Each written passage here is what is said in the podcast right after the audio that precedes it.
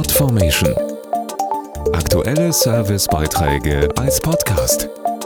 Regelmäßige Infos und Tipps aus den Bereichen Gesellschaft und Soziales. Die Weihnachtszeit ist Spendenzeit. Nicht nur Privatleute geben hier etwas Geld, um anderen Menschen zu helfen, auch Unternehmen engagieren sich sozial, so wie zum Beispiel einer der größten Lebensmitteleinzelhändler Deutschlands, Aldi Süd. Hier ist von Vorteil, dass es fast überall eine Filiale gibt. Spenden, helfen, fördern. Unter diesem Motto engagiert sich Aldi Süd sozial und unterstützt gemeinnützige Organisationen. Dazu Carlos Rasel von Aldi Süd. Zum einen fördern wir ganzjährig gemeinnützige Organisationen, wie zum Beispiel das SOS Kinderdorf. Zum anderen setzen wir aber bei Aldi Süd auch ganz klar auf die starke regionale Verwurzelung des Unternehmens vor Ort.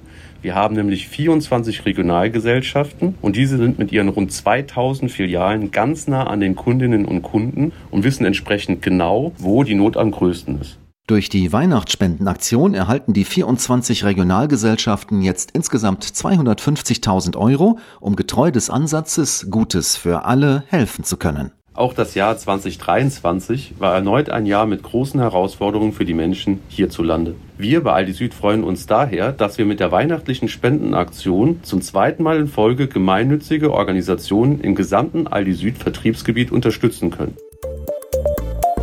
Podformation.de Aktuelle Servicebeiträge als Podcast.